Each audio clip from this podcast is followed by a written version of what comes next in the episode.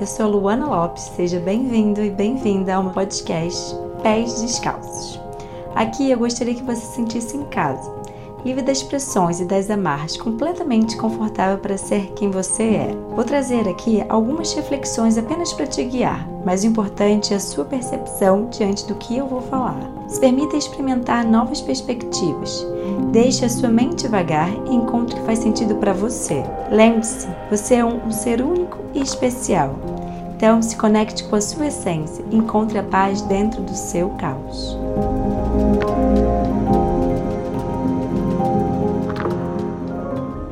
Tema de hoje é Escute a sua voz.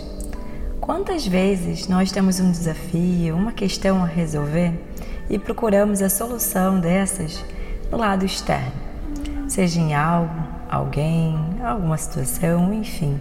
Nunca nos colocamos como orientador da nossa própria vida, como se a gente nunca tivesse remédio para nossa cura.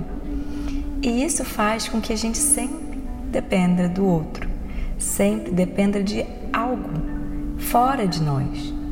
E mal sabemos que tudo que precisamos está dentro, inclusive as respostas das nossas perguntas.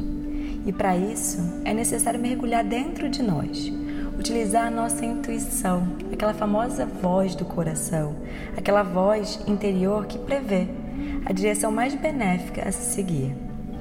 E posso te dar certeza, falando como uma experiência pessoal, todas as vezes que eu segui a minha intuição, todas as vezes que eu escutei o meu coração, eu cheguei a um lugar muito melhor do que eu mesmo imaginava.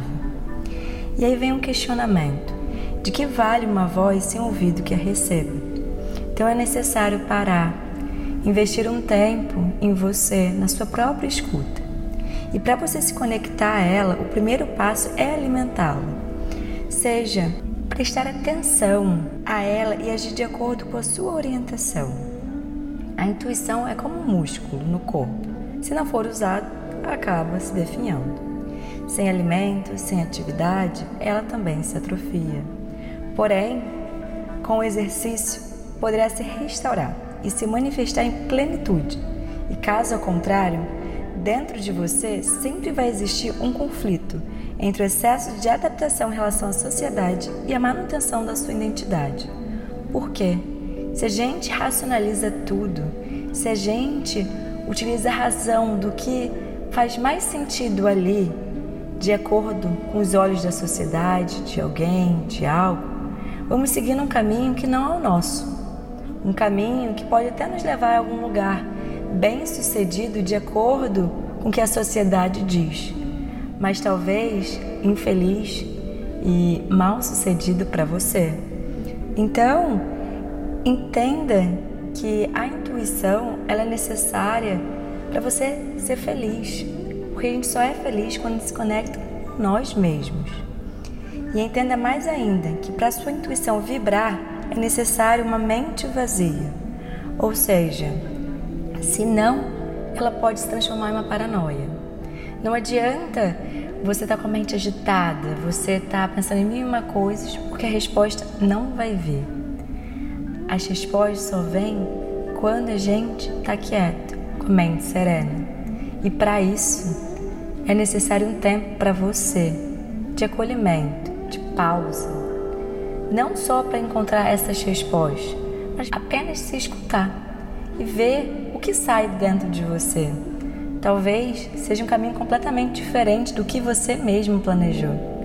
Mas se joga, se arrisca é necessário jogar, olhar muito mais além do que o nosso olhar vê, do que está à nossa frente.